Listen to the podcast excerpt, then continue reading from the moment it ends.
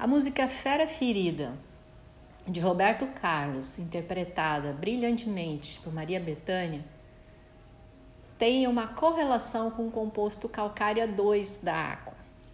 Quem já fez curso, quem acompanha, sabe que eu faço essa correlação com as músicas, porque eu acho muito interessante.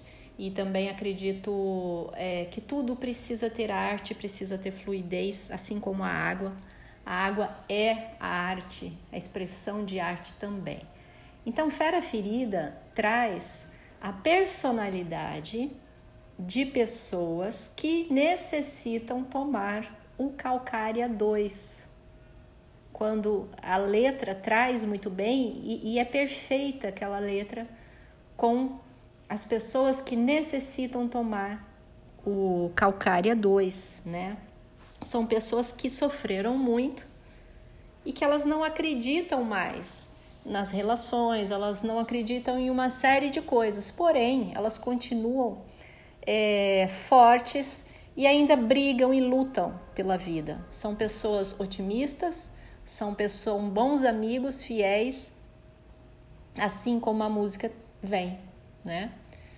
É, é perfeita a letra da música, eu gostaria que vocês prestassem atenção, ouvissem a música, prestassem atenção, fechassem os olhos, né, para identificar exatamente é, onde o calcária 2 vai atuar. Agora, a forma com que ele vai atuar e o que ele vai trazer tem a ver com outra música, que é a música do Lulu Santos, como uma onda. É perfeita a, quando a gente escuta Fera Ferida e depois a gente escuta como uma onda. Eu estimulo que vocês escutem uma a primeira Fera Ferida e depois como uma onda. O Calcária 2 ele vai atuar como essa segunda música, né? Nada do que foi será de novo do jeito que já foi um dia, tudo passa, tudo sempre passará. A vida vem em ondas como o mar. E aí ele vem trazendo toda aquela suavidade. Então esse é o movimento que o Calcária 2 vai trazer na personalidade fera ferida. Então, como uma onda vai atuar na personalidade fera ferida.